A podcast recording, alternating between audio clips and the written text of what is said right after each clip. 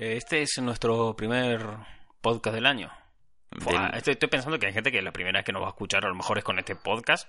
Y joder, acabas de empezar el año y nos escucha a nosotros para empezar el año. Qué A- mal. Así empiezas el año, ¿cómo lo vas a acabar? Uf, eh, desde luego mejor que como lo empezaste. es difícil que sea peor. Eh, 2020 ya. Joder, 2020. Que ¿qué- eso es como un 20 y luego Mm. escribí otro 20. Al lado. Sí, es como... Todo junto. Si sumas todas las cifras tienes 4. Es como mm, un partido de fútbol que acaba 2-0 y luego otro que acaba también 2-0. Sí, sí, es una, o un partido de baloncesto que va 20 contra 20.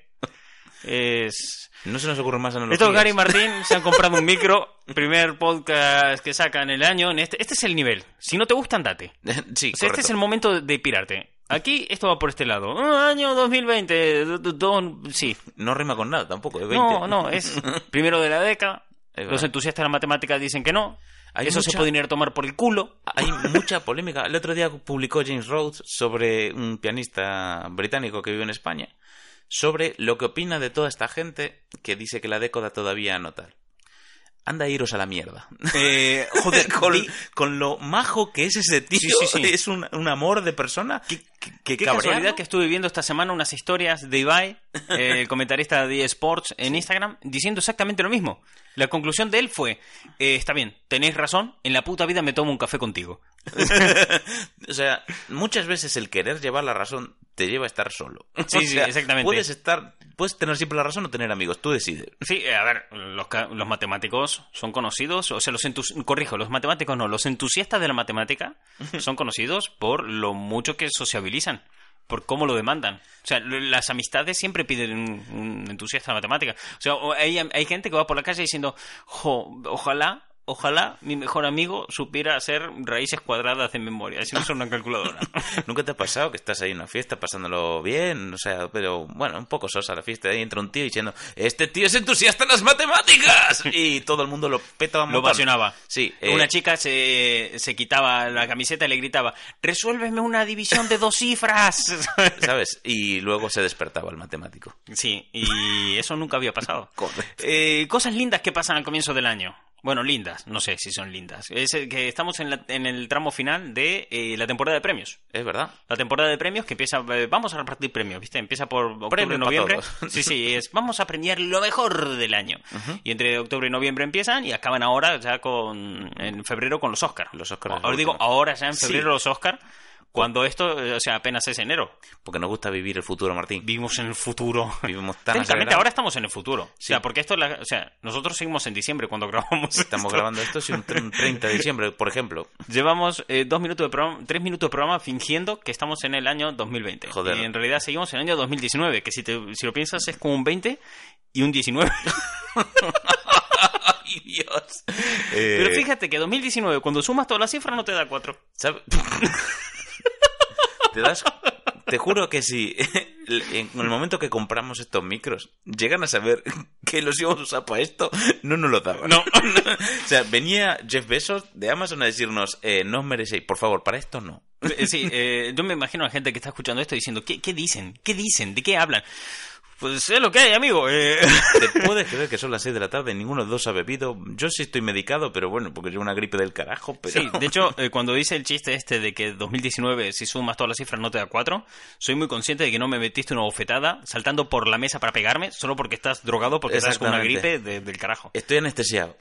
En fin, la temporada de premios viene ahora. Eh, ¿Cuáles son los dos premios grandes que quedan ahora para, bueno, los temas que solemos tratar en este programa, que, que son el tema de cultura popular, ¿no? de, de esto en general. Que por cierto, aún no lo dije, pero tenemos una cuenta de Instagram que es arroba los juguetes de Martín, y ahí hablamos de estas cosas y, y otras también. Mira tú, ¿eh? Y de muñecos. y de muñecos. Sí, eh, bueno, hablamos siempre de cultura popular, ¿no? Pero los dos grandes premios que vienen ahora son eh, los Globos de Oro y los Oscar. Sí. ¿no? Que es como lo grande que acaba. Tema que pasa con los Globos de Oro y los Oscar. Nunca la gente queda muy contenta con ellos. En el sentido de que hay gente que está muy a gusto, muy feliz, diciendo, oh, sí, se lo merecen. Hay gente que tiene siempre un claro favorito que cree que lo va a arrasar Y luego, al bueno. final no tanto. Y después nominaciones que no se acaban de entender. Por ejemplo, pasó el año pasado con una crítica y, y, un análisis por todo el mundo de la hostia con los Oscars diciendo, pero ¿qué hace Pantera Negra entre las mejores películas del año? ¿Cómo se atreven?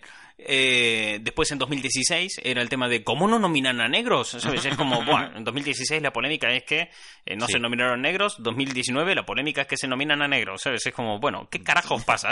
Venga, poneros de acuerdo. Bueno, entonces, el tema es ese, que viene aquí y esto no deja contento a mucha gente. ¿Por qué pasa esto? Por un lado, porque estos premios son eh, premios a lo que le ha gustado un grupo concreto de personas, ¿no? Y por otro lado, porque eh, es como que como al tocar temas tan cercanos a la cultura popular y al tocar temas eh, tan cercanos a cosas que ha consumido mucha gente a nivel general, mucha gente cree que su opinión vale algo. O sea, mucha gente se cree como con, con derecho. a opinar, en plan de, ah, pues, pues yo creo que la otra es mejor porque a mí me gustó más. ¿Y cómo se llamaba? No sé, super salidos, yo qué sé. claro, hay gente que todo el mundo cree que su criterio es válido para una cala de entregas y no es válido no porque esté equivocado. O sea, si a ti Super Salidos te parece la mejor película de la historia o crees que a todo gas es, una es un punto y aparte en la historia del cine y que a todo gas es mejor que El Padrino, tu criterio no es válido. Pero no es que, sea, que no sea válido porque tú estés equivocado, sino porque el único criterio válido para estos premios son quien, el de quienes lo organizan. Claro. O sea, si tú estuvieras en la organización, tu criterio sería válido. O sea, no es porque sean mejores o peores películas o porque tenga más o, no más idea o menos idea. No, es porque no estás ahí. no eres quien para decidir. Son unos premios puramente subjetivos. Exactamente. Si no te gusta, te montas tu gala con tus premios, con tus famosos y con tu polémica. Eh, exactamente. Sí, así funciona esto. Entonces, claro, es muy difícil que todo el mundo quede contento. Quede contento. Existen premios del público, ¿no? Así hay premios que da el público, que es un poco como, no el sé... premio de consolación para los que no ganaron nada en las otras. Claro, los People Choice Awards, eh, no La de los adolescentes, los de, Nickelodeon. de MTV, no sé. El Teenage. Que nadie se los toma en serio. o sea, cuando dices, mejor peli del año, Fast and Furious, es como que nadie lo toma en serio, ¿viste? No... Los Teen Choice Awards, te digo que nadie se los toma en serio porque mm, si ganas te tiran moco encima, entonces... ¿Cierto? Sí, correcto. De eso va. Entonces, eh, ¿qué he hecho? He ido a analizar estos premios que vienen ahora, ¿no? O sea, he ido a buscar la historia de cuál es la historia de los Globos de Oro o, de los Oscar para ver qué pasa. O sea, quiero decir, ¿cómo puede hacer que haya una polémica porque nominen a mejor película a Pantera Negra? El que está escuchando esto dice, ¿cómo que cómo puede ser? Te lo voy a explicar claramente. que conste que yo siempre he defendido que había premios a los que sí se merecía estar ahí Pantera Negra, como por ejemplo Mejor Vestuario. Pues ya te digo. Es que es una, es una puta... O sea, todo el mundo dice, pero si el traje de Pantera Negra es, em, es Uganda Batman. Es, eh, bueno... Y efectos visuales también. Claro, todas las escenas estas que está todo... En las peleas ahí al borde de la catarata, con todo el público mirando y haciendo coreos de fondo. Eso es una puesta de escena de la hostia. Sí, que a lo mejor los efectos no son los mejores, pero sí es muy imponente. La fotografía muy, muy imponente. Pero, por ejemplo, el, vestuario que llevaba el propio Tachán la Pantera Negra es la hostia, tiene un nivel de detalle que lo flipas. Entonces, he ido a analizar y a ver qué es lo que hay detrás de estos premios mm. para ver qué justifique esto. Entonces, empezando por los eh, Globos de Oro, son, una son premios que otorga la Asociación de Prensa Extranjera de Hollywood. ¿Qué quiere decir esto? Que la Asociación de Periodistas que cubren la industria del cine estadounidense para el exterior son los que entregan esta, estos premios, ¿vale? O sea, son los periodistas que cubren todo lo que está pasando en Hollywood, pero para que lo conozcan fuera que hoy en día es un concepto que queda un poco raro con Internet, porque con Internet cualquier cosa va para afuera. O sea, yo cuando aquí en España puedo leer qué está pasando, eh, no sé, en Variety, que es medio allí habitual de Hollywood, pues, oye, pues no sé cuánto, cuánta influencia tendrá. Esta duda me llevó a ver de, dónde había salido esta asociación, ¿no? Decir, bueno, quiero decir, cuánta validez tiene hoy en día. Eh, la verdad es que me parece completamente irrelevante, o sea, la, la, validez que tengo hoy en día, porque por lo visto, bajo mi criterio, nunca tuvieron una validez real. Porque eh, resulta que es una asociación que se ha creado por escritores como excusa para poder tener su propia entrega de premios. Bien. Eh, escritorios que pues en su momento. Me cojo el... balón y voy a montarme mi propio partido. ¿Sabes lo que tú decías antes de, pues si no te gusta, montate tu propia gala? pues lo hicieron. Pues esta gente lo hizo. En el año 44 fue la primera entrega de los Globos de Oro y fue por esa asociación, se creó porque, bueno, ay, tenemos tenemos la asociación de prensa, bien, a dar premios. Fue, venga, a tope, vamos a dar premios. Hacemos algo que una gala, venga, damos premios. Claro, exactamente. Su rollo era un poquito, era un poquito ese. Em, el premio que otorgan, lo que oficialmente dice los Globos de Oro, porque todo el mundo te dice, ah, Globos de Oro dieron premio a mejor película, mejor no sé qué, mejor no sé cuánto. Bien, los premios realmente es un reconocimiento a la excelencia de los profesionales. O sea, quiero decir que lo que dan, esos son premios, los Globos de Oro, a la televisión y al cine pero es a la excelencia de los profesionales. Realmente lo que están premiando es la calidad, Claro. el valor, la, una meritocracia en cuanto a lo que hayas conseguido y hasta dónde hayas llegado. Y es un premio de profesionales del cine otorgado a otros profesionales. Entonces, No exactamente. No, de la prensa. No exactamente, a- porque claro, aquí son prensa y escritores. Mm. Claro, son gente que estudió. Del o sea, sector es- editorial, sí. Sería un poco más, la gente, mucha gente los considera los premios de la crítica. Mm. Porque realmente son gente que sabe de cine, pero que no hace cine. Hay gente que consume cine profesionalmente. O sea, tú eres crítico, consumes cine profesionalmente. Te pagan por ver películas y a ver qué opinas de eso. Entonces, se entiende que su criterio Hmm. eh, está Sí. por encima de, de los meros mortales. por decir de una manera, ¿no? Año 44 fue la primera entrega. Sí. Eh, no hubo ningún ganador alemán, ¿verdad? Eh, no, no. ¿Qué, qué casualidad. Yo lo dejo ahí.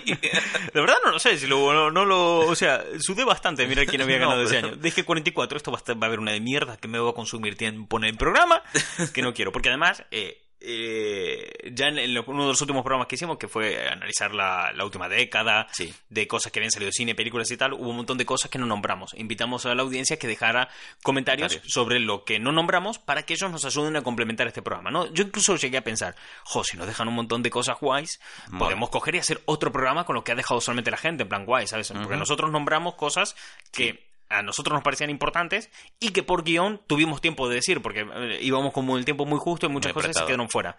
En su lugar, recibí un montón de reclamos de gente de ¿y cómo no pusiste esto? Y yo pensando, yo te juro, con el 80% estaba, mira, a llorar a la llorería.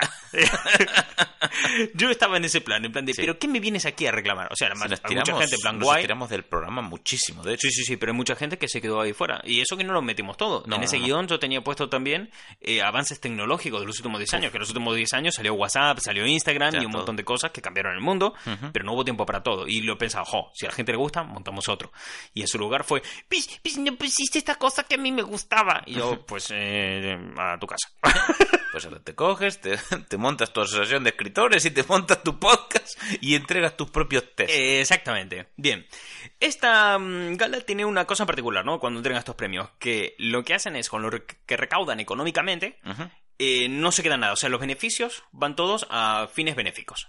Mola. Pero fines benéficos relacionados con la industria del cine. Ah, O sea, muy específico va.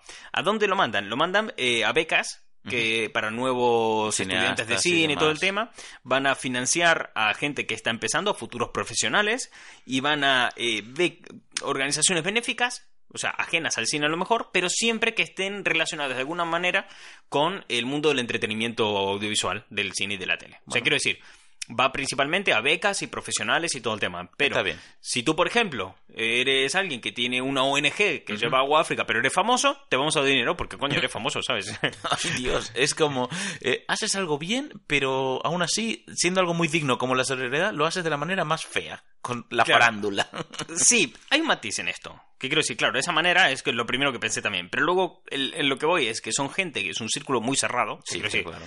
Pero que es increíblemente famoso. Mm. O sea, son muy, muy, muy famosos y se basan mucho en la meritocracia, que es algo que para unas cosas está muy bien, para muchas otras, su mayoría, es increíblemente mala la meritocracia.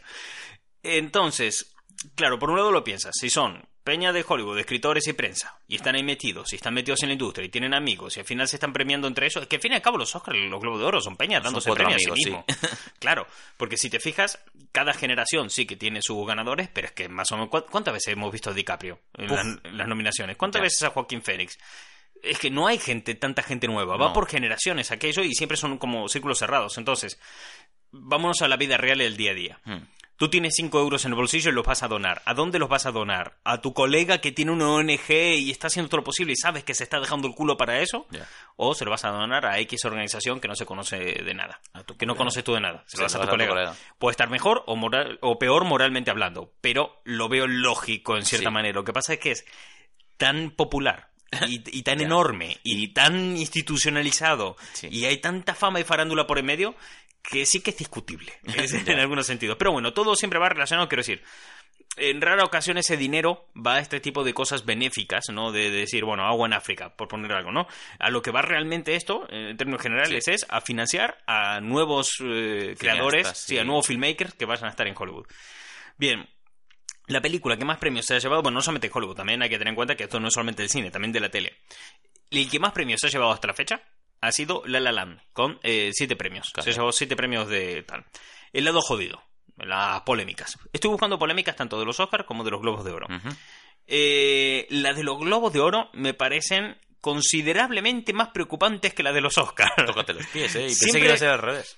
Sí, es que hay un matiz. La de los Oscars son miembros de la Academia de Cine. Los miembros de la Academia de Cine son gente que se ha ganado premios de la Academia de Cine o cineastas tochos o gente que esté metido en la propia Academia de las Claro. Artes y de las Ciencias de Hollywood. Eh, esta gente que, que está ahí son cineastas dándole premios cineastas. Los otros son críticos y todo el tema, ¿no? ¿Qué pasa? Que el- los de los Oscars Sí. son muy fácil que se popularicen. O sea, Ya. un escándalo de los Oscars es muy sencillo en plan de... Porque, por ejemplo, te puede tocar un tema racial, ¿no? Y tú dices, joder, es preocupante y tal, y también se vende bien. Pero ahora verás como los de los Globos de Oro van por otro lado. He apuntado aquí algunos. Por ejemplo, los Globos de Oro, desde que se empezaron a transmitir hasta el año 70... y- Desde, no, corrijo. Desde el año 68 hasta el 74 se transmitieron en la NBC. Hasta ahí todo bien. Bien. La NBC metía una de pasta en los globos de oro que se te va de las manos. O sea, Claro. se, dejaban la- el puto dinero ahí porque, joder, sale. Es un evento al año, sí. Lo veía un montón de gente y ese dinero iba para estos lados. ¿Qué pasa? Que llegó un momento en el que denunciaron a la NBC por no comunicar correctamente a su audiencia cómo se escogían los premios. Ah, Y la NBC se quedó en plan de, ¿what? ¿De qué cojones me hablas? Esto se empezó a investigar y, significa, y, y lo que se descubre a raíz de esto es que hasta el año 74 los Globos de Oro, cuando entregaban los premios, sí. eh, no te daban el premio si tú no ibas a la gala. Ah. Quiero decir, habían cuatro nominados. Sí. Uno salía el ganador. Se le com- se iba, bueno, ¿vas, vas a venir a la gala? No, pues entonces se coge otro ganador. De esta manera se aseguraban de que el ganador siempre estuviera presente para recoger el premio y eh, la audiencia respondía, porque coño, el famoso estaba en pantalla. Claro. No es lo mismo que un famoso no pueda ir y tú tengas que ver la foto y diga, bueno, mira, no vino el famoso, pero vine yo que soy su mejor amigo. No, la gente en su casa no quiere ver el mejor amigo, claro. quiere ver el famoso. Exacto. Eh, bien, esto significa que había un lobby de presión por detrás muy grande, había un lobby que escogía a los ganadores y realmente era la mejor película del año si no podía ir a recogerlo Dejaba el, de el famoso claro. turno. No, pues se la damos a la segunda. Entonces la segunda mejor peli del año pasaba a ser la primera mejor peli del año. Porque como la primera no pudo ir, pues ahora resulta que la segunda es mejor. Ah. Entonces era el rollo de, pues no, a tomar por el culo. Ay, joder. La mejor peli del año se elige por disponibilidad. Tócate los pies. Y si ese día te da un infarto, te jodes. Eh, No, porque el infarto vende. En este caso valdría, porque el infarto vende. Uy, se murió. Premio póstumo. Ya. Ya está, el morbo vendió. Entonces, claro, la NBC nunca se llegó a saber si ellos sabían que esto funcionaba así o no, pero lo que se sabe es que a partir del año 75 se empezó a transmitir en otro canal, porque la NBC los mandó a tomar por el culo. O sea, la NBC dijo, no quiero esta mierda aquí, ya tuve que pagar una multa del carajo, y estábamos estafando a nuestra audiencia diciéndole que estos premios Eran se habían otorgado por un jurado de no sé qué, no sé cuánto, cuando la re- realidad es que todo, bueno, el- el, la academia, quiero decir, los, la asociación de la prensa y todos estos que están detrás son 93 miembros que están en la cúpula y los 93 miembros que están en la cúpula son los que votan, ¿vale? Pero este lobby de 93 miembros eh, decidía bajo presión para que esté siempre acorde a la audiencia y Claro. lo que más generaba beneficios en, en televisión. Sí. Que luego lo piensas y dices, ya, ¿y cómo se reparte estos beneficios? Bueno, a, a- a organizaciones benéficas relacionadas con el entretenimiento y la industria. Y sí, al final es resulta que se quedan la pasta porque Claro, la pasta se reparte entre colegas, ¿sabes? claro joder es que 93 para esos volúmenes de pasta 93 personas es que son nada o sea, Exactamente. y casualmente una de las ONGs es una, una fundación que llevo yo que gestiona este tema de nuevos cineastas y al final acaban llevando pues cinco pavos pues para que la gente compre pues no sé mm, lente Claro, es que tú piensas, ¿cuánto dinero? Eso se crea becas y se crea un montón de movidas. Pero a lo mejor eh, no quedan cinco pavos. Tú imagínate que vaya todo lo contrario. Si te damos toda la pasta a un joven cineasta que está empezando, pero resulta que es el hijo de fulanito. Ah, eso sí, o eso tal, es peor. y en Estados Unidos, con una facilidad, se crean dinastías, Ah, pero con una facilidad. Es que en Estados Unidos siempre es, es el rollo de vamos a votar. Mira los Bush. ¿Cuántos Bush Sí. estuvieron en gobierno? Ya. Los Kennedy. Uf. Y los Clinton casi. Uf. Eh, entonces, claro, es que así, que las dinastías es algo en plan de, no, mira, esta directora revelación que es la hija de no sé quién. Ahora, por ejemplo, sin ir más lejos, Los Cazafantasmas 3, que es el más allá. ¿Cuál es una de las grandes anclas que se dan con el fandom para decir, bueno, mira, eh, vamos con vosotros? En plan de cosas de decir, vamos a tener contenta a la gente. Sí. Diciendo que el director de la película, eh, o guionista, no recuerdo ahora, es el hijo del director original que falleció. Y es como decir, bueno, sí, está bien, él, él es el hijo, lo hará bien. Que sea su hijo no No, significa que tenga su talento. bueno. Pero como gustan las dinastías en Estados Unidos, Sí. toma, dinastía por el culo, ¿cómo Sí, te va a Martín gustar? hereda los típicos genes eh, de cineasta, ¿eh? que Claro. están en el genoma humano, que se... Mi padre es electricista. Algún día debería probar a arreglar un enchufe. Se me daría de bien según el criterio americano. Joder. En el año 82, esta me gusta mucho, soy muy fan de esta. Sobre todo por eh, la resolución de todo esto. Es la actriz Pia Zadora Ujú. Se lleva el, el premio del jurado a mejor eh, actriz revelación, mejor estrella revelación del año. A ver, tiene el mismo nombre que Shirra, así que es normal que gane. Se no, llama es, Adora. no, es Zadora, con Z al comienzo. Ah, casi. Entonces Eh, seguro que lo ganó de manera injusta. De manera. Bueno, eh, no adelantemos acontecimientos. Bien, resulta que ella gana el premio en 1982 por Butterfly a mejor actriz revelación, a la estrella revelación del año. Ok. ¿Qué te voy a contar que se descubre que su marido sobornó al jurado? Hondo. Sí, los invitó de vacaciones a Las Vegas. Sadora. Cogió al jurado y dijo, chicos, Las Vegas.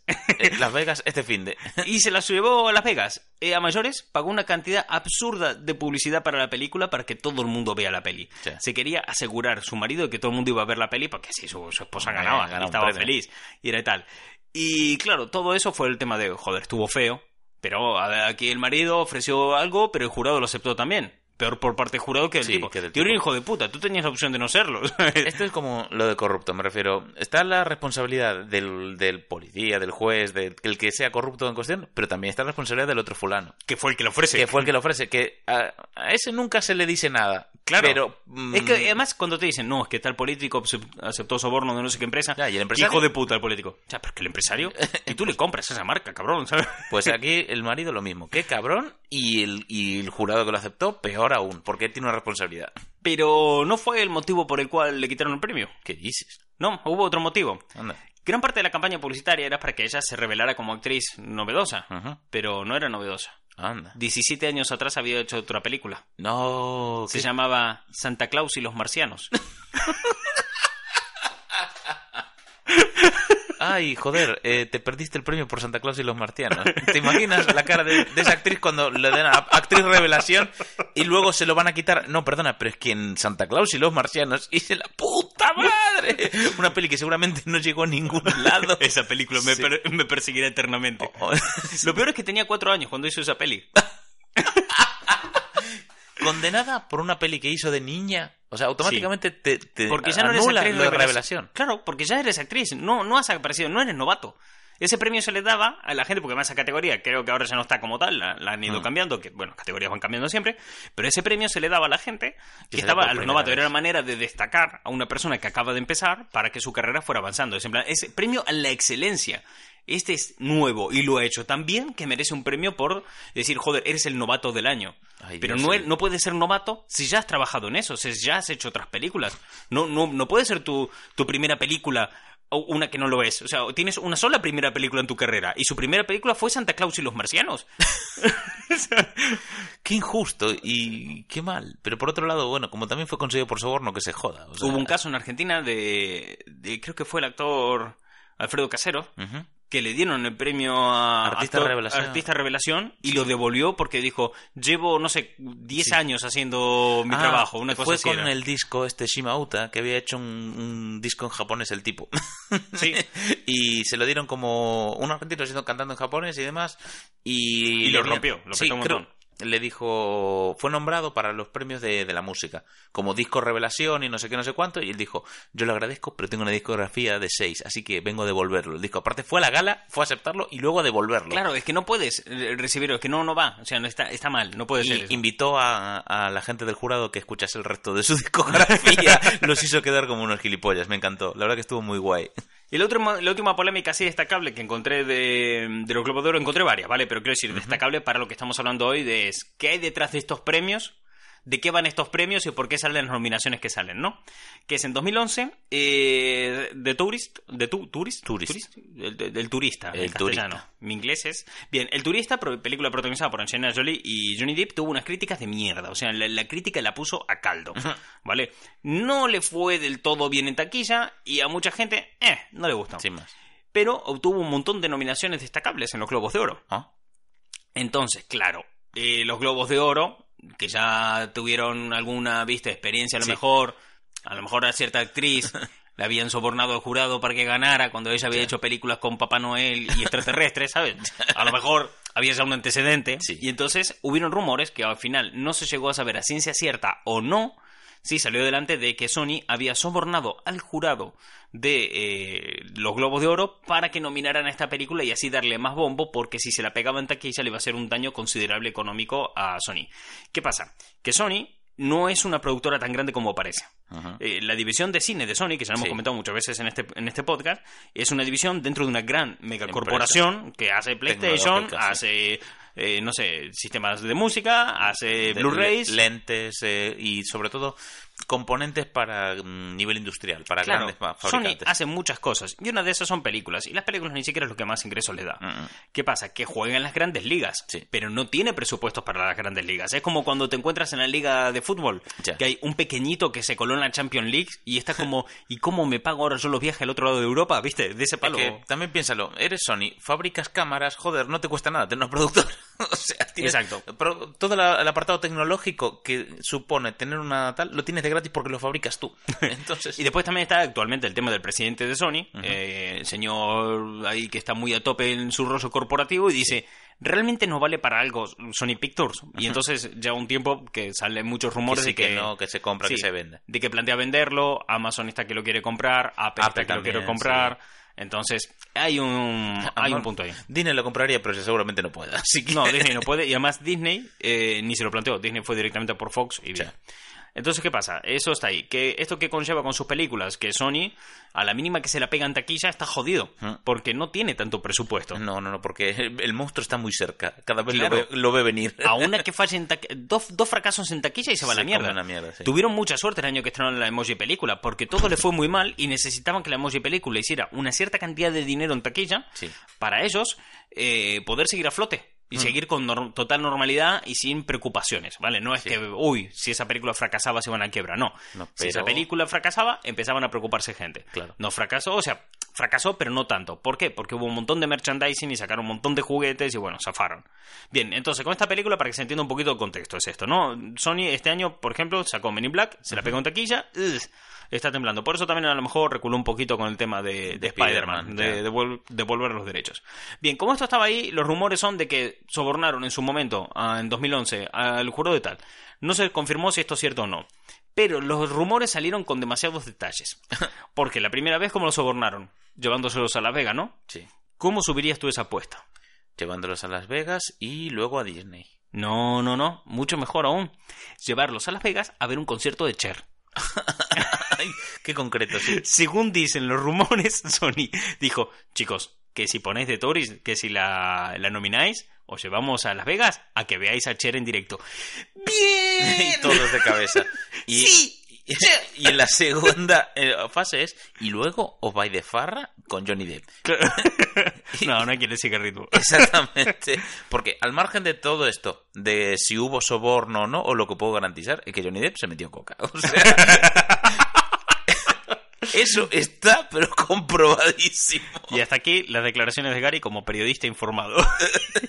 Joder, eh, si tuviese que apostar una mano, yo... O sea, tú eres de esos de no tengo pruebas, pero, tampoco dudas. pero tampoco dudas. ¿Sabes? Es el tema de, mira, ¿con qué tengo más posibilidades de perder mi mano si te apuesto?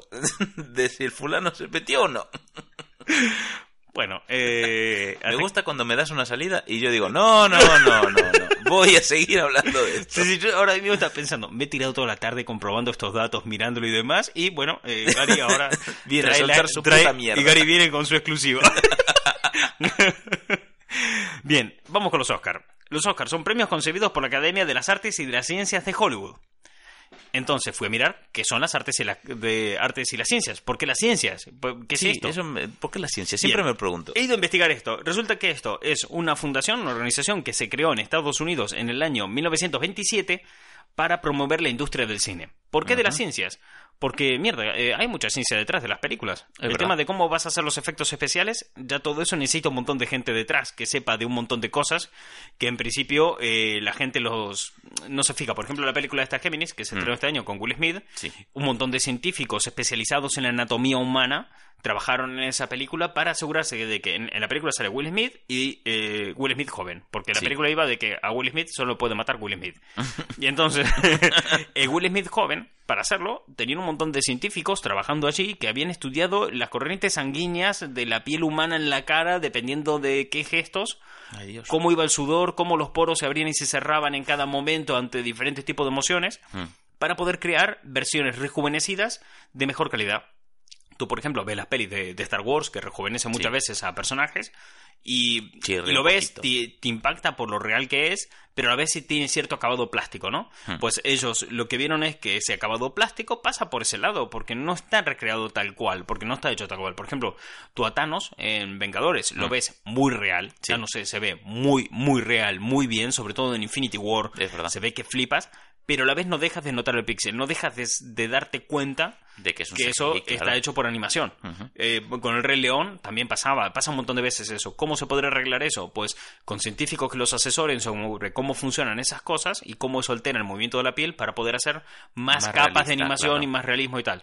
Esa parte pasa por las ciencias. Entonces, esta, esta organización que se ha fundado para promover la industria del cine en Hollywood, pues eh, tira por ese lado. Hace las artes por el lado obvio del cine y las ciencias Para, para, cosas más como esta. técnica, sí. O para asesorarse en muchas películas que tienen que tener todo un asesoramiento detrás para, para toda una parte.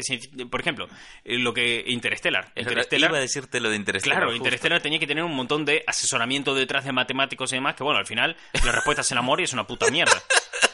Correcto. Yo creo- para decirte que la ecuación del amor da X. Yo, no sé, estoy por poner- ponerme de propósito para este año recordarle a todo el mundo en cada podcast que yo opino que Interstellar es una mierda. Hasta que hayan camisetas que se vendan por ahí que pongan Interstellar es una mierda. A mí me gusta mucho. eh, ¿Sabes cuando algo es tan ridículo que me flipa? Pues, Sí, sí. pues eso, o sea, cuando despejas toda la ecuación de Interstellar, es X es igual a el emoji de que te guiñe un ojo y te da un besito. Es- entonces digo, joder, sí, tío, es tan ridículo que tiene sentido. No, yo te juro, es que estoy con Interstellar y es el rostro de. No, esta es una película es estúpida, le sobran 40 minutos y no me puedes. O sea, no, no se puede resolver las cosas así, no puede estar tan mal hecha. Y, joder, no tengo nada en contra de Christopher Nolan. Origen me gusta un montón. Interstellar es una soberana mierda. Tú imagínate, ¿sabes cómo habría terminado muy de puta madre? Interstellar, para mí. Cuando llegan al planeta donde está Matt Damon, Que por cierto, vienen spoilers Interstellar. Y sabes qué? Te los mereces si quieres un poco de justicia en tu vida. Porque no- lo que no te mereces es tener que ver Interstellar. vale, pues eso. Eh, Le acabo de echar unas pelotas. Ya te digo. Le estoy echando unos huevos.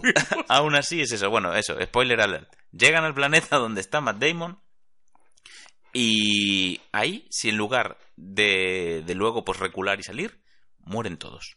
Y luego ves un plano de cómo la Tierra se va al carajo y fin. Sí, eh, mira, yo me final... habría gustado muchísimo yo final de, que- "Guau, tío, no, no lo consiguen. Yo al final que a mí me hubiera gustado para Interstellar es un poquito similar a ese. Yo creo que cuando salen de ese planeta Sí. y Matthew McConaughey se cae en el agujero Sí, negro, ahí se va todo hay que se muera. Ya. O sea, Matthew McConaughey en ese momento el cuerpo le pedía mucha tierra, el Sí. cuerpo estaba con muchas ganas de ver cómo crecían las zanahorias y no lo estaba consiguiendo. Y en ese momento palmarla y después que todo pase por Anne Hathaway.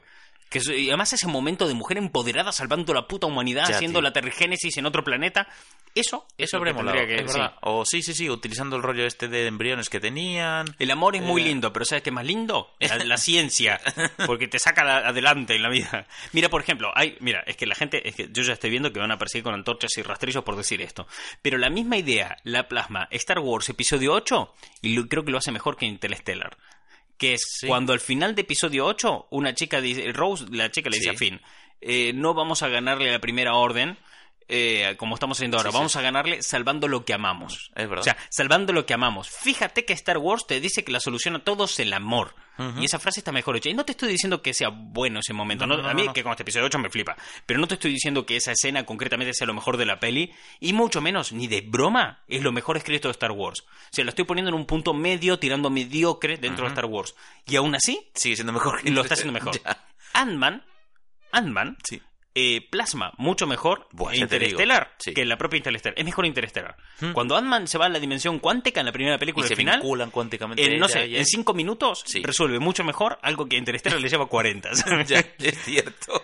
En fin, pero esto no es el Rajemos de Interstellar. Esto Gary Martín se compraron un micro, así que volvemos a lo que A es los Oscars. los. Bien, esta fundación, que es la organización, eh, la Academia de las Artes y de las Ciencias, empezaron a emitir este premio que son la gala de los Oscars, ¿no? La gala de los Oscars es eh, un premio que eso, que un poco el cine como entregándose premios a sí mismo, porque lo dicho, son académicos de este punto y son gente que está metida. Por ejemplo, Nacho Vigalondo, el español que ganó sí. el Oscar por su corto la- eh, hace años, ¿no? Él ¿El de es los académico. o el, no? el director de los cronocrímenes. Él estaba ahí, es académico de los Oscars en la parte de cortometrajes que fue donde él ganó. Tú ganar un Oscar te permite estar ahí Acceder a la dentro academia, y poder votar. Entonces todos los años tú la academia divide, a su, no es un grupo de 93 personas, no, es diferentes ganadores de diferentes años, hay diferente gente que, que sabe del tema, que está asociada a este grupo, están en diferentes categorías que es, son las categorías de las que ellos saben. Claro, o sea, yo entiendo de esto, me han premiado por esto, me mandan. Entonces, esa persona solamente vota en esa categoría. Entonces, todos los años les llegan los nominados, por ejemplo, categoría de cortometrajes. Les llegan todos los cortometrajes nominados, se los mira a todos y vota los que Y cree que son los ganadores.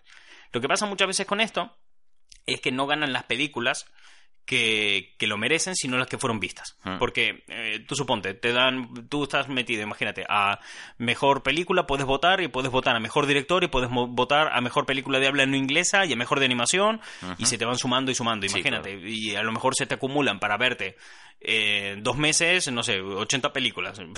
Eso es un poco complicado. Y esta gente de Hollywood no se caracteriza por ser gente que tenga un montón de tiempo libre. No, ya. Así que eso, los premios que entregan, lo que es, y aquí viene la clave de los Oscars para entender lo que ha pasado en muchos años, lo que ellos, eh, de la misma manera que era un poco el premio a la excelencia que decían eh, los Globos de Oro, los Oscars es entrega de premios a la excelencia y activismo social de los profesionales de la industria. Tócatelos. Entonces aquí es cuando entiendes mejor Pantera ¿Para qué Negra. Que? Pantera Negra no es que sea una mala peli, pero como activismo social, a lo mejor excelencia No es la de- palabra. sí. no es la parte que define Pantera Negra, pero el activismo social sí. Sí. Eh, fue un gran paso adelante para la comunidad negra el tener que exista esa, película. sí, sí, referentes de... Claro, eh, fue muy importante. Y la presión que hubo por parte de la prensa para que la nominen iba por este lado, por esta segunda parte de la frase que va al activismo social de la industria de Hollywood. Es muy importante entender esto para que luego no vengan eh, un montón de quejas. Por ejemplo, este año sería más fácil, o sea, está más justificado que haya quejas porque a lo mejor este año no nominen a Capitana Marvel a mejor película, que eso, eso se justificaría mejor que justificar que sí nominaron a Pantera Negra. Claro. Porque la gente no es consciente de esto. La gente lo que decía antes, no, es que mucha gente opina por, por opinar de los. Oscar o no sabe sobre lo que está opinando, pero llevándolo un poco más al terreno de, de- de- de lo que hay realmente Sí, sí. es activismo social. Capitana Marvel hizo mucho por el feminismo este año, de, llevando al cine eh, que vale, que la gente dice sí, sí, pero en ese sentido ya estaba Wonder Woman y demás. Ya, lo que hizo Wonder Woman no tiene mucho que ver con lo que hizo No. Capitana Marvel en su propio guion y desarrollo de trama. Para nada. Y, y entonces sería más justificable que Capitana Marvel esté nominada a mejor película y eso que ni de coña es la mejor película del año, No, para nada. mucho menos la mejor película de Disney de este año, ¿sabes? O sea, hay, Sí, sí, sí. hay todo un mundo ahí en medio, pero sí que ha cumplido muy bien esa parte y Pantera Negra pasó eso, o sea, no, no es tan criticable que Pantera Negra esté nominada a mejor película como el hecho de eh, que no lo esté Capitana Marvel, que aún no lo sabemos porque aún no salieron No las nominaciones. nominaciones, pero... Tal. También hay que tener en cuenta que parte de esa eh, de la prensa, ¿no? De, de que presionó muchísimo la Sí. prensa para que nominaran a Pantera Negra fue porque en el año 2016, que es uno de los escándalos que tengo apuntado de, de los Oscar, eh, nominaron, no sé, creo que fueron una cosa de como 40 nominaciones eh, a, personas muy concretas y eran todos eh, caucásicos. ah, Y no habían más gente. Entonces fue el tema. De hecho, pusieron un presentador negro ese año, viste, como un poco para. para... Sí, vamos, a compensar esto y demás. Joder. Y su excusa fue diciendo, ya, pero es que este año los blancos lo hicieron mejor que los negros, ¿sabes? Poniéndose súper objetivos. Y la gente diciéndole, ya, ponte todo el objetivo que tú quieras, pero tú me estás diciendo que estás dando al activismo social. Ya. Y películas de activismo social hubieron un montón este año. No me puedes decir No, que no lo sí, está que no está. Igual molaba crear una categoría que llame el mayor impacto social, aparte de las que ya hay. Claro, es que eso se estudió. Después de que pasó lo Sí. De 2016, se estudió hacerlo. Pero se descartó porque en teoría los Oscars ya son eso. Mm, En teoría todos los Oscars Sí. ya es eso. Entonces el problema está en que los académicos sí, no, cumplieron esa parte. En general no lo cumplen. Tiran Claro, más. ahí está. Entonces, eso es lo malo. Que una gala que cree que nace un poquito para destacar eso, no lo cumple y se, ya que se haya planteado la idea, porque sabemos que no lo vais a hacer, así que creamos una categoría mayores y luego digo, joder, es que es demasiado evidente si la Claro, creamos. exactamente. Entonces digo, Además, joder, fíjate ya, que- pero sigue sin arreglar el puto problema. Fíjate que los Oscars ganan muchas veces dramas, dramones de, de la hostia, que esa madre soltera y Oh, demás. ya. Pero si lo piensas por la parte del activismo social, cuando ganan esas películas, Sí. es que hay un perfecto equilibrio entre la excelencia cinematográfica y el activismo social. Sí. Entonces muchas veces no gana la mejor peli del año, sino una peli más más equilibrada, equilibrada. en ese sentido. Entonces ahí empiezas a entender un montón de cosas de los Oscars. Probablemente, a pesar de, de su lobby y, y todas las cosas criticables que pueda tener los Globos de Oro, sí sea más objetiva en términos generales Ah, eso sí. eh, a la hora de dar premios, pero dentro de lo suyo los Oscar lo son mucho mejores. Por eso los Oscar es el cine dándose premios a sí mismo. No es gente que se creó tal, que a día de hoy, bueno, la gente que creó los Globos de Oro, pues eh, están, están viendo como los rábanos dan sus frutos. Pero, pero la gente que está actualmente Sí. allí, que además lo, lo de los Globos de Oro llegó un momento que estaban dando premios a los hijos de los, de los fundadores de los Globos de Oro, ¿viste? Joder. Llegó, claro, pero sí que es cierto que a día de hoy son un poco los premios de la crítica, ¿no? Sí. De los críticos, de la prensa, de toda esa gente, lo que están dando los premios, y entonces se considera más objetivo porque hay gente que sabe de cine. En los Oscars el cine premiando al cine. Entonces por eso se lo tienen como el galardón máximo estima, de- del cine son los Oscars. Claro. Por eso están en, en lo más alto. Entonces, eh, cuando ves esto y empiezas a entender un poquito más, pero hay una clave a mayores sobre su fundación que te da a entender un poquito más por dónde va este, este rollo, sobre todo el tema de cambiar categorías o meter más premios o quitar, o quitar algunos, que es que el fundador de los Oscar era el presidente y fundador de Metro Goldwyn Mayer Ah, que es la productora sí, sí. que, por ejemplo, sacaba delante las películas de James Bond, ¿no? Por poner un ejemplo.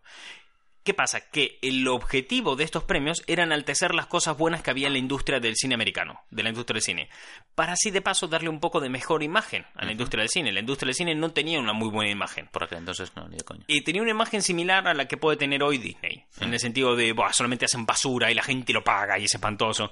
Sí, muy Eh, comercial, muy... ¿Te acuerdas? Hace unos cuantos programas hablábamos aquí de que eh, estaba Scorsese desprestigiando el cine de Marvel, ¿no? Diciendo que eso no era cine. Sí. Y que nosotros que comentábamos es que era gracioso que en su momento, cuando Scorsese era joven, se lo criticó de lo mismo porque él se le criticaba de que él vendía estereotipos de racistas Sí. Y que a mayores él lo que hacía era enaltecer la violencia, ¿no? El, el clásico progre de ayer, conservador de hoy. Claro, entonces lo que se le criticaba a Scorsese es no, porque vosotros eh, estás ahí metiendo un montón de violencia y el cine no es violencia, el cine es narrar cosas, decían a Scorsese. Tú tienes cosas muy violentas en pantalla, pero eso no es así. El cine eso es otro tipo de arte, son unos planos sostenidos y poner ese tipo Sí. de crítica generacional. Vale, hay un momento en el que siempre te encuentras, como pasa hoy en día, que tienes gente joven haciendo cosas nuevas y viejos criticándolo. El, el jo- el joven progresista Sí. ahora es el viejo conservador que decías en ese momento y todo tal.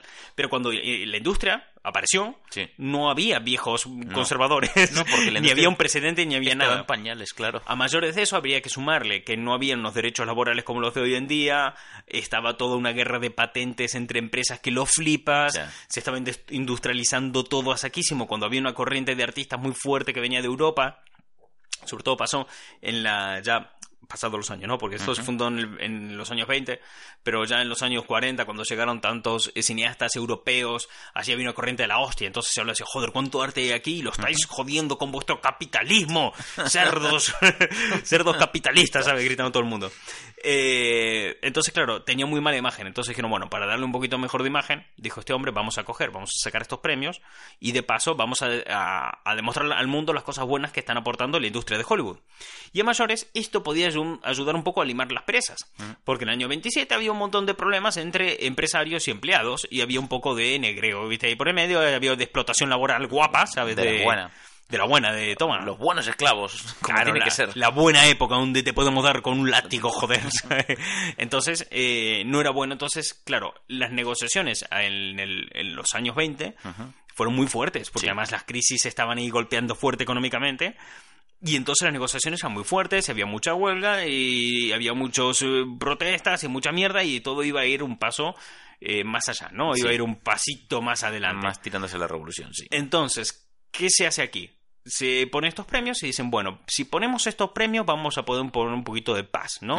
Entonces hacemos que el empresario destaque cosas buenas de, del empleado, ¿no? Porque le entrega un premio, porque bueno, uy, qué bien hiciste la fotografía, toma un premio por tu fotografía, qué linda que estaba. Se siente reconocido, sí. Claro, y el empleado dice, bueno, está poniendo por su parte. ¿sabes? Entonces, lo que ha hecho los Oscars en un comienzo Un es limar perezas entre empresario Sí, sí, y empleado. Entonces los Oscars era un poquito eso, ¿viste? De vamos a poner un poquito aquí de, De de orden, hermandad, sí. de orden, y lo, lo promovía este, este hombre, ¿no? El presidente de la Metro Goldwyn Mayer. Y esto cuando lo leía me recordaba un poco a la última temporada de BoJack Horseman, que la última temporada de BoJack Horseman eh, tenían en Hollywood un problema en el que los becarios y los asistentes personales Sí, no estaban reconocidos. eh, que pe- pedían, tenían una exigencia muy clara y era que lo dejaran de tratar como basura, ¿no? Entonces ellos se acercaban a los lobbies de Hollywood y les dicen, bueno, vamos a ir a la huelga, a no ser que cumpláis nuestra única exigencia, dijo el tío de los lobbies. Bueno, vale, eh, ¿cuál es? Dice, que nos dejéis de tratar como basura. Bueno, estamos en un punto muerto. Sí. y el día siguiente empieza la huelga más grande Esas negociaciones de, la hostia, sí. de Hollywood. secretarios, Claro, sí. de, de becarios, de todo. Y todo se va a la mierdísima Ya. y ves unas negociaciones súper turbias por parte de todo el mundo. Eh, me recordó mucho eso. O sea, realmente esa parte de Bojack Horseman, que por cierto es una serie que os recomendamos un montón, a Mil. diferencia de Interstellar, eh, la tenéis en Netflix y es muy buena. Eh, me recordó un poco a ese punto, ¿no? Porque además Bojack Horseman hace muy bien esto de coger historias de Hollywood y Sí. plasmarlas a través de fábulas en su serie. Eh, por ejemplo, lo hicieron en la primera temporada cuando eso es claro, todo ocurre en Hollywood, hasta que en un momento se rompe el cartel de Hollywood, la D se la D. cae y entonces pasan a vivir en Hollywood. Sí. Porque es más barato cambiar el nombre a la, ciudad que reparar el cartel. Que era mucho más caro. Esto es una historia real. Esto realmente pasó. La, la ciudad se llama Hollywood Land. Sí, y una tormenta mandó Land a tomar por el culo. Y dijeron, bueno, pues, pues ya está. Hollywood. Entonces se queda en Hollywood. Sí. a la mierda. Bien, las. Entonces, claro, cuando vas a buscar las eh, críticas y las polémicas de los Oscar, son todas como mucho más sonadas, mucho más tal, porque coño, siempre. O sea, quiero decir, ¿tú te sabes alguno de los nombres de los que estén metidos en los 93 personas que deciden los Globos de Oro? Ni de coña. En la puta vida. Bueno, Pero sé que Nacho aquí hablando. Toma. No, eso es 92. de, de- Hablo de eh, esos. Los Globos de Oro, te decía. Ah, de los globos de oro, no, es verdad. No, no, de los globos de oro ni de coña. Claro, pero en la Academia de Hollywood sí te salen Sí, nombres. sí lo sabes de sabes. gente que está ahí, sabes que hay gente que está ahí. Con que sepas un par que hayan ganado premios y sean tochos, sabes que votan y demás. O sea, es. Eh, puedes soltar tres nombres y equivocarte en dos, Ya. ¿vale? Es, es sencillo. Entonces, claro, como son todos mucho más famosos, a la mínima que haya, salta por los aires. Mm. Pero estas críticas van en otro sentido, ¿no? O sea, estas, estas polémicas, ¿no? Cuando vas a buscar en internet polémicas de, ho- de los Oscars, te sale estas. De, de las otras, sí que las ha habido, pero, pero no son tantas. O sea, no, no son tan brutas, no son tan institucionalizadas como algo que, por ejemplo, la NBC. Eso duró desde el no- 68 hasta el 74. Uf, es que, Fueron claro. muchísimos años súper institucionalizado y esto funciona así, te jodes y pasas por el aro. En los Óscares ocurre algo, lo destapamos, al año siguiente se acabó esta mierda. Es verdad. ¿Sabes? El- Sí que es cierto, ¿eh? Lo de la NBC se sabía a, a voces hasta que lo denunciaron. Por eso está la duda de si la NBC lo sabía o no. Porque la NBC siempre ha dicho que no. Pero no puede ser cuando ya esto era Ya. un secreto a voces. Cuando tantas veces te han negado un premio por no haber ido, lo que sea, ese- canta un poco. está feo, sí.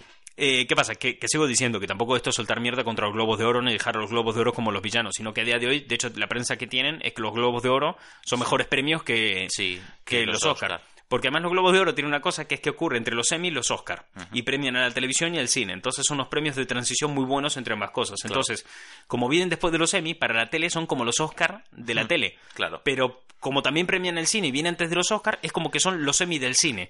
¿Sabes? Como- Sí, sí, sí, son, están a mitad de camino entre los dos. Sí. Exactamente. Entonces, eh, lo que no es que los globos de oro sean jodidos ni malos, no. am- O sea, lo que quiero que quede claro es que son la misma mierda, ¿vale?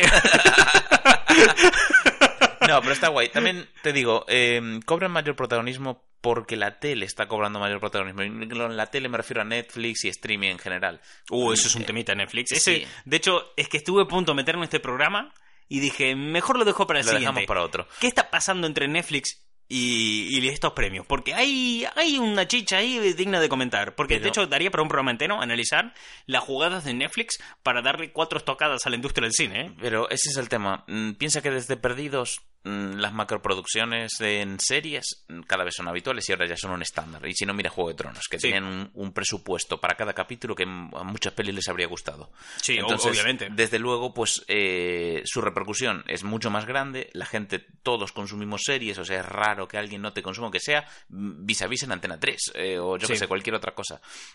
La Casa de Papel, cualquier otra que esté muy popularizada. Por eso también cada vez reclaman más atención en los premios y, y eso hace que los premios que ya estaban premiando las series ahora tengan mayor validez.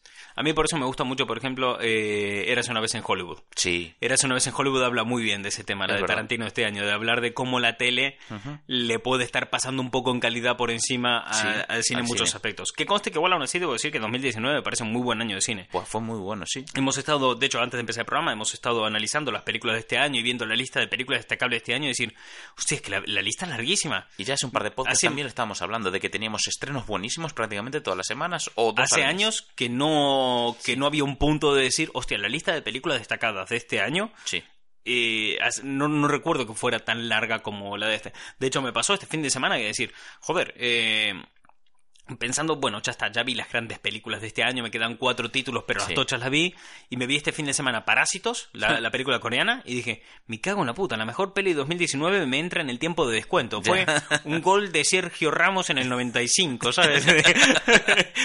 Fue de, de ese palo, ¿viste? De decir, sí, sí, "Buah, ¿qué guau". me estás contando, ¿sabes? Eh, pues nada, último fin de semana del año, me veo Parásitos y digo, peliculón, la mejor peli del año. Hago muchas analogías de fútbol para lo poco que consumo fútbol. Sí, iba a decir, no eres nada futbolero y aún así eh, te encantan. Sí, sí, eh, analogías deportivas a punto pala. Bien, algunas polémicas de eh, los Oscar. Eh, lo dicho, la de Weinstein es obvia. Sí. Eh, Weinstein, mayor productor de la historia de, de Hollywood. Eh, el tío que más Oscar consiguió mover hacia películas, de, de- de lo que él tocaba se hacía oro. Sabía, vivía y en su sangre había industria de Hollywood, pero era un violador. Ay, que temita. Era un tío realmente espantoso y horrible. Y a través y una vez que se destapa todo el caso Weinstein, salen a la luz todo el Me Too y sale todo Sí. este escándalo que destapa tantos violadores. 2016 fue el año de por favor que no se muera mi actor favorito. Ya. 2017 fue por favor que mi actor favorito no haya violado a nadie. sí. Eh, y todo salía a partir de ese, de, de ese punto de Weinstein, que fue el escándalo más sonado de los Oscar y de la historia de Hollywood en general. Y fue algo que no hay vuelta atrás con No, no, eso. eso O cambió. sea, además eso lo cogió toda la carrerilla del, del feminismo que venía creciendo de, de la oleada, que es tochísima. La, la oleada de feminismo que estamos viendo ahora es la más fuerte de la historia, Sí. solo por el hecho de que existe Internet y redes sociales. Y el eco es inmenso. Claro, porque antes en todas las oleadas del feminismo habían sido muy grandes, muy fuertes, pero eh, habían sido eran acalladas y núcleos frenadas por prensa. quizás. Claro, no solamente a casa de frenar, sino que no podían más porque siempre había grupos en sitios haciendo cosas. Ahora con internet todas las mujeres pueden hablar entre sí, da Sí. igual donde estén. O sea, una japonesa puede hablar con una americana sin ningún tipo de problema en tiempo real. No, Eso es. No hay fallo. Entonces, todo esto lo cogió por el medio de lo de Weinstein y, y a la mierda con todo. Eh, lo cual me parece hermoso. La hostia. O sea, la hostia que se comió Weinstein, o sea, yo no sé cómo ese fulano Ya. eh, no comió más aún. Y se yo creo que se merecía comer más hostias, pero bueno. Sí. Eh, bien, después, las otras, pues, o- hombre, queda un poquito más tal, por ejemplo, la polémica 2016 de cómo no nomináis negros, Ya. la eh, polémica 2019, porque habéis nominado negros, ¿sabes? que mucha gente que decía, joder, es que Pantera Negra solamente lo habéis nominado por el tema social y del gran impacto social que tuvo. Ya, claro, es que sí, sí. está bien, hay que hacerlo por eso esos premios son también para eso. el cine es un instrumento de la hostia para conseguir muchas cosas. O sea, el cine tiene una ca- capacidad de, eh, de coger a la gente y potenciarla, de darle visibilidad, de darle validez, de empoderarla, enorme y descomunal. Entonces, es un arma que hay que usarla con mucha responsabilidad. Y Pantera Negra lo hizo. Es que hay que pensar que lo- que decíamos antes la coña de los años 40 es que antes el cine se utilizaba como propaganda. O sea, Sí. pero... mm, Y- y hoy también. Y a día de hoy también, está claro. Pero Hoy en día no es muy difícil encontrar propaganda. La Tú- hay una película que me encanta de hace unos años que se llama Batalla en Los Ángeles, Sí. que atacan unos alienígenas y la batalla ocurre pues, en, En Los, Ángeles, Ángeles. como indica el nombre de la peli. Te juro, acabo de ver la película y tienes una gana de apuntarte a la marina. Join the Navy. sí, sí, es, ¿sabes en Los Simpsons cuando decía mensaje subliminal y subliminal? Sí, vale, que gritar por la superliminal. Sí, está el superliminal que era gritar por la ventana, ¡eh, apúntate a la marina! Pues esa Buah. película es más o menos eso. Ahora que lo estás narrando me estoy acordando de la peli y es verdad, tío. Ser un marine mola un montón. eh, lo, que, lo te vende la película todo Sí, el rato. sí. Pues mm, de eso va. Era una, sobre todo, pero lo que pasa es que antes era más descarado porque era una sociedad más mm, eh, novata en el sentido más mm, buenista. quizás más inocente Sí. como, como sociedad, ahora somos más hijos de Yo puta también. desconfiados. No, además, yo creo que también, más que pasar por la sociedad, pasa por la audiencia. Sí, La audiencia, cada año que pasa, es más madura. Sí, exige más más, cosas y pide más. Recuerdo cuando salió en 2014 la peli de las Tortugas Ninja que producía Michael Bay. Y Michael Bay eh, vendió la película como Las Tortugas Ninja, ¿vale? Que hasta, hasta ahí te parece como súper sencillo. Pero no quería venderlas como las eh, Tortugas Ninja mutantes adolescentes. Porque decía que el público, porque no confiaba en el público de hoy en día. Dice, yo en los 90, en el año no- 90, cuando tú lanzas y empiezas a producir la serie de las tortugas ninja a la tele, puedes actuar eso porque decías, ah, son ninjas y mutantes y adolescentes y tortugas. Y mola, sí. Y ya está, te chupa un huevo. Pero el público de hoy en día, cuando le dices son mutantes, te preguntan, ¿pero qué clase de mutación mutantes. tienen? Claro. Son adolescentes, entonces tendrán problemas de adolescentes. Entonces, claro, existe ese punto porque la audiencia es mucho más sabia, mucho Sí. más madura y, Y exige eso. Lo que creo que no acaba de entender Hollywood es que sabe también cuándo exigir eso la audiencia. Porque entonces luego te encuentras como pelis como eh, la de los Power Rangers de 2017. que Power Rangers 2017... O sea, tú te vas a Power Rangers. Nombre de Power Rangers. O sea, son Rangers poderosos. Punto. Ya está. O sea, es Ranger. ¿Qué es un Ranger? Coño, pues de lo que trabajaba... eh, Walker, Texas. claro, de lo que, de lo que trabajaba Chuck Norris. Eso, eso es un Ranger. Pues eran poderosos. Y además, Mighty Morphin Power Rangers. O sea, Rangers poderosos con metamorfosis Posis. poderosas, ¿sabes? Todopoderosas, claro. Era muy, muy estúpido y además era, vamos a confiar en cinco adolescentes para que salven el mundo de la de Rita Repulsa, que- una bruja que estaba atrapada en la luna, luna. con una esfinge. Eh, Vale, está bien, te lo compro. Te lo Sí. compro porque es estúpido. Está bien, tiene que ser así. Entonces, bajo el planteamiento que decía Michael Bay, es muy difícil plantear esas cosas hoy en día porque cada concepto iba a ser sobreanalizado. Y el tema es que no es así y la respuesta está en la taquilla de, de Power Rangers, su acogida, que la gente decía, no está mal, pero no es Power Ranger, porque toda la película profundizaba mucho en las emociones de un adolescente y en si se pueden confiar en los, los adultos, se pueden confiar en los adolescentes como la generación del futuro, ¿no? Claro. Y es un tratamiento como súper profundo Para para Power que es, Rangers, que sí. se pegaban con unos villanos que le llamaban los vasillas. ya. Claro, o sea, es unos villanos que tenían una seta enorme en el, en el pecho y que si golpeabas la seta del pecho explotaban. Sí. Claro, entonces la, la audiencia ha evolucionado, sabe exigir y también sabe cuándo Cuándo no. exigir en la Yo mayoría de los casos. es- Y, y que la gente viene y te dice, no, no, pero es que si esa película era buenísima, todo lo que quieras. Donde realmente se mide si la audiencia compró o no compró, le gustó el argumento o no, o transó con la idea del, del creador de la peli o no, es en la taquilla. Sí. Si funciona en taquilla, de puta madre. No funciona en taquilla, ah.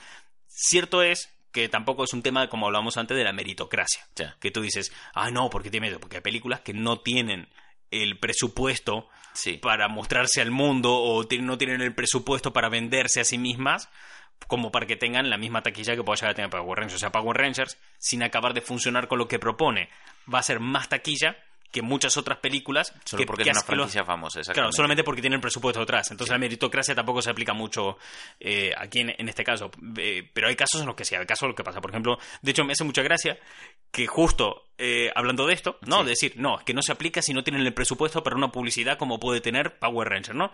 Pero Parásitos ¿Mm? es una película que habla mucho de la meritocracia. Y va, le tira unos palos que los flipas a la meritocracia. Y fíjate que está haciendo una taquilla de la hostia, Sí. con muy poca publicidad. Es verdad. Y está muy- entonces es, es, muy del boca a boca, de hecho. to- yo Claro, entonces todas las ganas que tengo de ver Parásitos es gente que me la ha recomendado. No he visto ni un puto cartel, ni un banner. O sea, eh, quizás me ha salido algún aviso de la review de Parásitos, la, la que lo está petando. O sea, la película coreana que lo está petando. Pero eso ya mm, por mis gustos en YouTube y porque veo cosas de cine. Pero si no, ni de coña me saldría nada de Entonces, relacionado. aquí es donde encuentro la ironía. Una película que le tira palos a la meritocracia, Así, por méritos. meritocracia, está consiguiendo muy buena Es que, taquilla. es que parece mentira. Y luego, lo que decías, que eh, pelis que yo creo que la- por suerte estamos evolucionando en ese sentido como, como consumidores y que saben cuándo exigir y cuándo no. Y un ejemplo de cuándo no y que la gente compra, si no, las pelis de Sarnado no habría pasado de la primera. Y son Claro, pelis muy de serie B, pero que han evolucionado a un- una serie C, llamémosle, porque tienen mucha más calidad que las pelis generales de serie C. Eh, la última película de Sarnado, Sí, eh, la chica, la prota, sí. cobró más que actores de Avengers. Es que me En la primera de. Avengers. Que tela. Ya, pero es que ese es el nivel de, de pasta que estás moviendo con algo que empezó como una estupidez, como un chiste tonto. Y la gente sabe que eso no tiene que exigirle calidad, solo diversión. Y si no, mira Kung Fury. Kung Fury es una peli que empezó con muy poco presupuesto, con un crowdfunding que se distribuyó gratuitamente por internet y a la gente le flipó. Sí. O sea, porque por el boca a boca y demás, y saben que no le van a exigir nada, porque, ¿sabes? Si estás en una época con vikingos luchando contra nazis y tiranosaurios, te la suda, ¿sabes? Y- Claro, tu sí, mejor compro. colega es Triceratops, el policía Triceratops, dices, a la mierda, compro esta Claro. mierda. Exactamente, va- mira, yo creo que eso fue también un poco por lo que funcionó Aquaman. Sí. Aquaman es que es Está muy loca. loco por eso. Aquaman es, uff, nuestra nave espacial de debajo del mar se ha empotrado contra un volcán. Ahora pensarán que estamos muertos. Rápido, escondámonos en esta ballena. Le voy a pedir permiso a la ballena para entrar en ella. Bien, el plan de Pinocho funcionó. Escena real de Aquaman. O sea, y funciona. Y a la peña le encantó. Y la película lo petó en taquilla. Porque es que la estás viendo y dices, pues sí, te, te la compro. Pues quizás Hollywood tiene que empezar a ver es eso, que no todo tiene que ser tan serio, sino solo lo que tiene que haber es un contexto. Hace poco eh, subí un vídeo a YouTube, en nuestro canal de YouTube, hablando de eso. Que por cierto, si queréis al canal de YouTube, podéis acceder desde nuestra web, que es toyhuntercollection.com. Y en la esquina superior derecha tenéis ahí un botoncito que os lleva directamente a YouTube. Y subía un, un vídeo hablando de en dónde está fallando Star Wars con la nueva saga. Sí. ¿Por qué está causando tanta polémica? Y lo que yo decía era, eh, o sea, la conclusión que un poco sacaba en el vídeo es que el problema no está tanto en los fans o tanto en la industria, sino que hay un problema de entendimiento entre industria y, Y y fans. Como que los fans piden una cosa, la industria no lo acaba de entender, entonces le da otra, Sí. y el fan, como ha recibido otra, exige otra cosa distinta a la que exigía tercera, inicialmente. Entonces, pues eso. A lo cual me lleva al remate final de este programa, una propuesta así que, que voy a dejar. Ajá. Los Oscars no suele dejar contenta a la gente, ¿no? Sí, Eh, los Globos de Oro tampoco. es verdad. Y se están moviendo lo que hay detrás. Entonces, idea. Así a lo loco. ¿Y si hacemos nuestro propio premio? Los Gary Martin Awards. ¡Uy! No le había puesto nombre, pero ese nombre me ha encantado. Ay, Dios mío, sí. Me, me- Yo lo que había pensado es hacerlo un poco rollo eh, eh, Rotten Tomatoes. Rotten Tomatoes me gusta porque Rotten Tomatoes Sí. a la hora de poner la puntuación a las películas eh, se divide entre lo que opina la crítica, la prensa oficial y lo que opina el público. ¿no? Entonces, aprovechamos que la cuenta de Instagram ya tiene más de 8.000 seguidores. Vamos a aprovechar eso. Hombre, pues sí. 8.000 personas que ya le gustan las cosas que hablamos en este programa, que ya le gustan los temas que tratamos allí, todo siempre es cultura popular, y siempre nos ha sorprendido la gente porque siempre te esperas de que eh, la gente te defienda películas indefendibles, por decirlo de una manera. Pero al final, coño, te dicen cosas buenas y además desde, siempre desde el respeto y desgraciadamente desde el miedo. Ay, que es algo sí, que he visto. Que hay gente, por ejemplo, cuando hablamos de Star Wars, hay gente que nos decía, pero más no uno, varios, diciendo, a mí no me gusta Star Wars, por favor, no me matéis. Sí. Nadie debería tener miedo A por su decir de a mí no plan". me gusta esta película o a mí me gusta esta película. Nadie debería ser criticado por eso. Si a ti la película te aportó algo, te enseñó algo y te hizo sentir bien, la disfrutaste y tal, estás de puta madre, tío. Que- Si para ti la mejor película de la historia es, no sé, eh, X-Men Origen, vete a tomar por culo. No, mentira. Eh, no, si es la que más te gusta, de puta madre. O sea, hago A muchas coñas con con, todo el tema de Interstellar, pero joder, si Interstellar te inspira en la vida y te parece la hostia y te parece genial, pues bienvenido sea. Entonces, hacer nuestros propios premios. Si cuaja, lo hacemos anualmente. Entonces, dividirlo entre lo que opina la peña y lo que opina la gente que sabe. Entonces, nos buscamos de aquí a, a próximos programas, a que lleguen los Oscars o demás, alguien que sepa de cine. Vale. Tenemos a alguien que sepa de cine aquí, pero que lo sepa bien. Sí. Que, que sepa que haya estudiado, que si haya, se ha trabajado mejor, que, que, que sepa. Realmente que dices, mira, eh, yo sé de cine, tú te calles la puta boca. Y que nosotros nos callemos la boca.